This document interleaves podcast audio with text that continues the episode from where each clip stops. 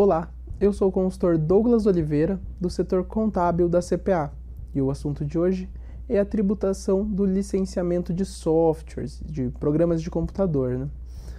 Em 2020, o STF mudou o entendimento que eles tinham acerca desse tema, principalmente na grande questão que é se trata-se de, um, de, de uma prestação de serviço ou de, um, de uma compra de, de uma venda de produto.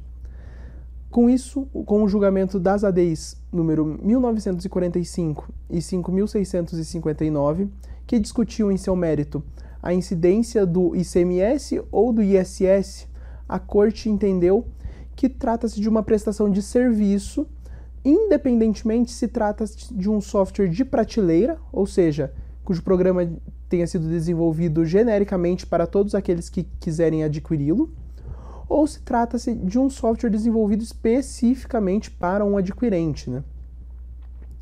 Diante desse novo entendimento, a Receita Federal do Brasil teve que se manifestar para que houvesse tributação de uma forma mais esclarecida no âmbito dos tributos federais.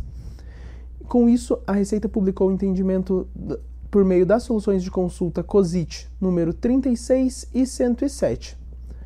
A solução de consulta número 36 de 2023 estabeleceu que, no âmbito do IRPJ e da CSLL, a presunção de lucro que deve ser utilizada é de 32%, visto que o STF entendeu como uma prestação de serviço, uh, deve ser utilizado esta, uh, este valor como presunção de lucro.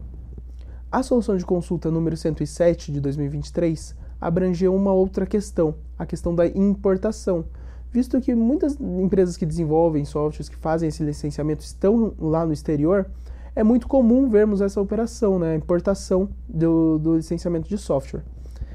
Nesse caso, foi estabelecido que há a incidência do IRRF à alíquota de 15% ou de 25% caso esteja em um país de tributação favorecida.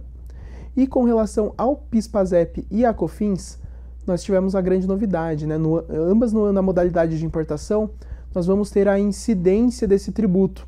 Antes a gente não tinha essa incidência, agora nós temos, visto que há a configuração de remessa de valores em contraprestação ao, uh, ao serviço prestado. Nesse caso, então, deve ocorrer essa tributação, independentemente do tipo de programa ou da forma de aquisição. Então, nós não temos mais a diferença entre softwares de prateleira, softwares desenvolvidos especificamente nós teremos a tributação como prestação de serviço em ambos os casos. Certo? Por hoje é só, muito obrigado e até a próxima.